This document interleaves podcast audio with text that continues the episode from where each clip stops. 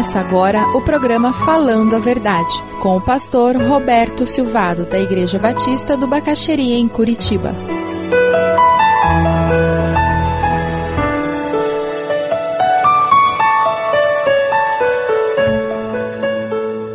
Mateus 7, a partir do versículo 24. Jesus não nos deixou muitas opções. Quando nós lemos o Sermão do Monte, que é o único sermão de Jesus registrado nas Escrituras, e é o Sermão do Monte onde Jesus nos mostra de uma forma muito clara, abreviada, simples, qual é a ética daquele que serve a Deus.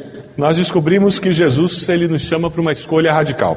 Não existem muitas opções. É bem simples. Ou eu decido obedecer, ou eu decido não obedecer. Não existe a terceira opção que nós gostamos tanto de colocar no meio, né? Por isso que nós começamos a inventar alguns termos como fulano é crente espiritual. Dá para alguém ser crente e não ser espiritual? Fulano é um crente muito dedicado, já ouviu isso? Dá para ser crente em Jesus e não ser dedicado? Nós começamos a acrescentar adjetivos à palavra discípulo, crente, porque nós estamos inventando uma outra opção. É por isso que às vezes a gente se surpreende com alguém que abandona a fé. Porque aquela pessoa provavelmente nunca teve a fé realmente. Ela era um, simplesmente uma pessoa religiosa, seguia alguns ritos. E como a gente cria esse meio do caminho, meio cinzento, meio nebuloso, aquela pessoa se esconde na nuvem. Se você é uma pessoa que vive nessa nuvem, eu queria desafiá-lo hoje a fazer uma escolha radical por Jesus. Porque essa é a proposta do Sermão do Monte. E ele termina o sermão justamente nos mostrando isso. Veja o versículo 24.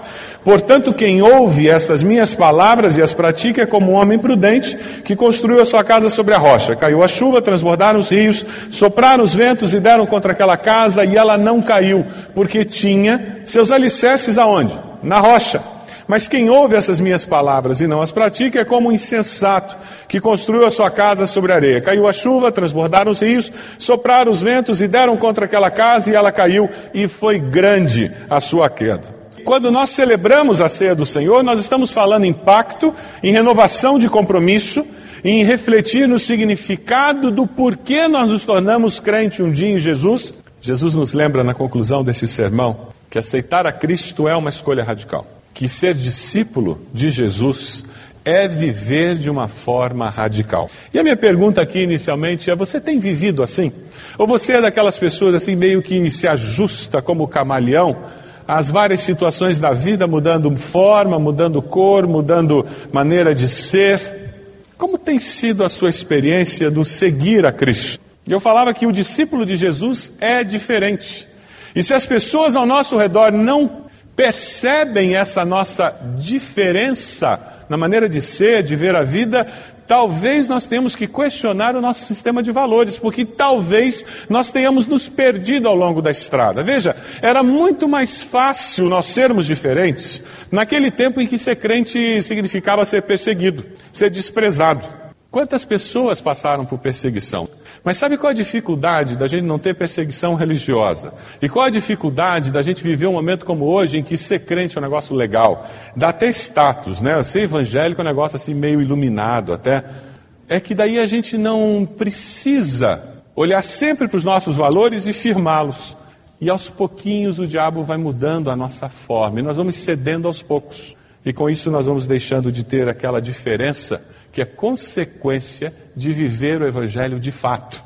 Veja no versículo 28. Eu queria que o desafio de hoje ficasse justamente esses dois versículos, ficassem os versículos 28 e 29.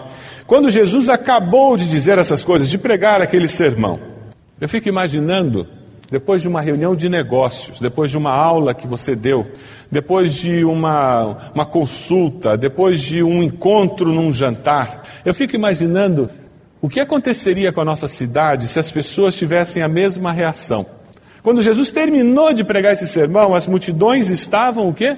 Maravilhadas com o seu ensino. Por quê? Porque ele as ensinava como quem tem autoridade e não como os mestres da lei. Se nós saímos daqui hoje com esse desafio de viver uma vida de tal forma que a nossa maneira de viver, as nossas palavras, nossos valores, a nossa postura reflita uma autoridade que veio de Deus E muitos de nós já tivemos essa experiência, não é verdade? Em que de repente você, num processo de trabalho, num contato de negócio, ou numa reunião de família, você faz uma observação, ou você se cala, ou você age, faz alguma coisa e as pessoas ficam pasmas, olhando para você, porque elas não esperavam isso. Quem sabe uma reação num momento de crise e as pessoas depois dizem: puxa, mas aquela, aquela tua palavra, aquela tua maneira de lidar com a situação fez toda a diferença do mundo. Jesus termina de pregar o sermão do monte e as pessoas ficam paradas olhando para ele, pasmas, admiradas, maravilhadas, porque tem alguma coisa aí que foge do corriqueiro, do vulgar, do normal, do que todo mundo vê e faz. O desafio de ser discípulo de Jesus é justamente conseguir viver nesse mundo assim, de uma forma extraordinária. A sua vida tem sido uma vida extraordinária. As pessoas que convivem comigo e com você, elas conseguem perceber algo maravilhoso no nosso jeito de ser. Porque essa é a essência do que nós temos discutido ao estudar o Sermão do Monte. Quem nós somos. Porque o que fazemos é consequência. É simplesmente algo que flui disto. E é interessante porque o ser humano trabalha muito com comparação.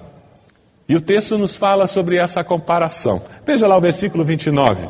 Porque ele as ensinava como quem tem autoridade, vírgula, e não como os mestres da lei, que estavam por aí, que falavam de Deus, de religião, falavam de religiosidade, mas o que, que faltava naqueles mestres?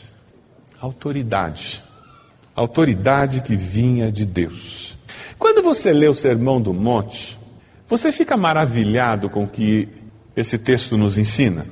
Você fica maravilhado com esses valores. Quando você ouve Jesus falando que a nossa luz tem que brilhar, quando você ouve Jesus falar sobre nós temos que perdoar, as pessoas.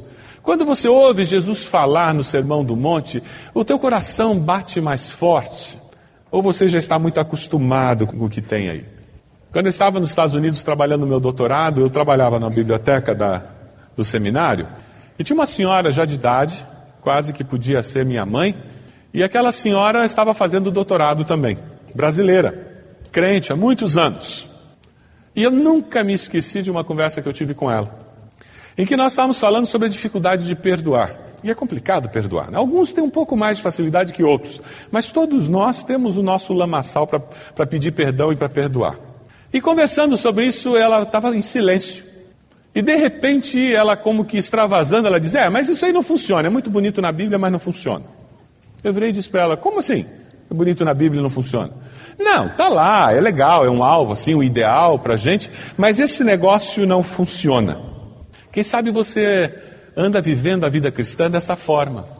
Você não fica mais maravilhado quando vê os princípios que Deus coloca, e você não se sente mais desafiado a experimentar o improvável, o inalcançável, humanamente falando. Porque o teu coração já não bate mais quando você lê e pensa nessas coisas. Eu queria desafiá-lo hoje a dizer: Deus, faça o meu coração bater mais forte de novo quando eu ouço a tua palavra me dê uma visão nova do que é vida cristã, que vá além do corriqueiro, do trivial. Me faça enxergar a vida cristã numa profundidade que eu me surpreenda, quanto mais os que estão ao meu redor. E muitas vezes nós não somos muito diferentes de uma pessoa que não crê em Deus e que é correta, honesta, porque nós não temos dentro de nós essa admiração pelos valores de Deus, essa expectativa do improvável. E porque não temos a expectativa do improvável, nós vivemos no nível do provável e do possível.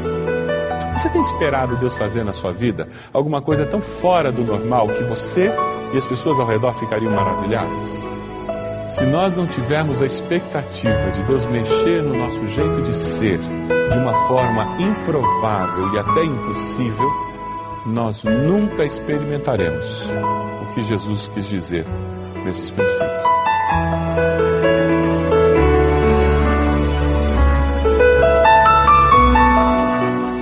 Se você deseja adquirir a mensagem que acabou de ouvir, ligue para 41 33630327. Mencione o título ou o dia da mensagem e envie um e-mail para vida@ibb.org.br.